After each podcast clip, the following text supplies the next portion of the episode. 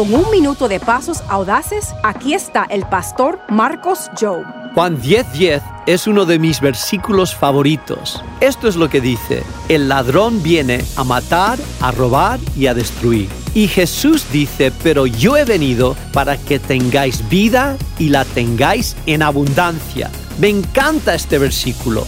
A veces puedes mirar el camino de Dios y decir, es difícil ser cristiano. ¿Sabes cuántos jóvenes de veintitantos años he hablado que me dicen, mira, sabes, es que Dios me va a quitar la alegría, la, la diversión a mi vida, no quiero ser cristiano todavía? Pero quiero decirles, la realidad es todo lo contrario. Verás, el camino de Dios sí es más difícil, pero el camino de Dios lleva a la vida en abundancia. Aprende cómo dar tus próximos pasos audaces en pasosaudaces.org.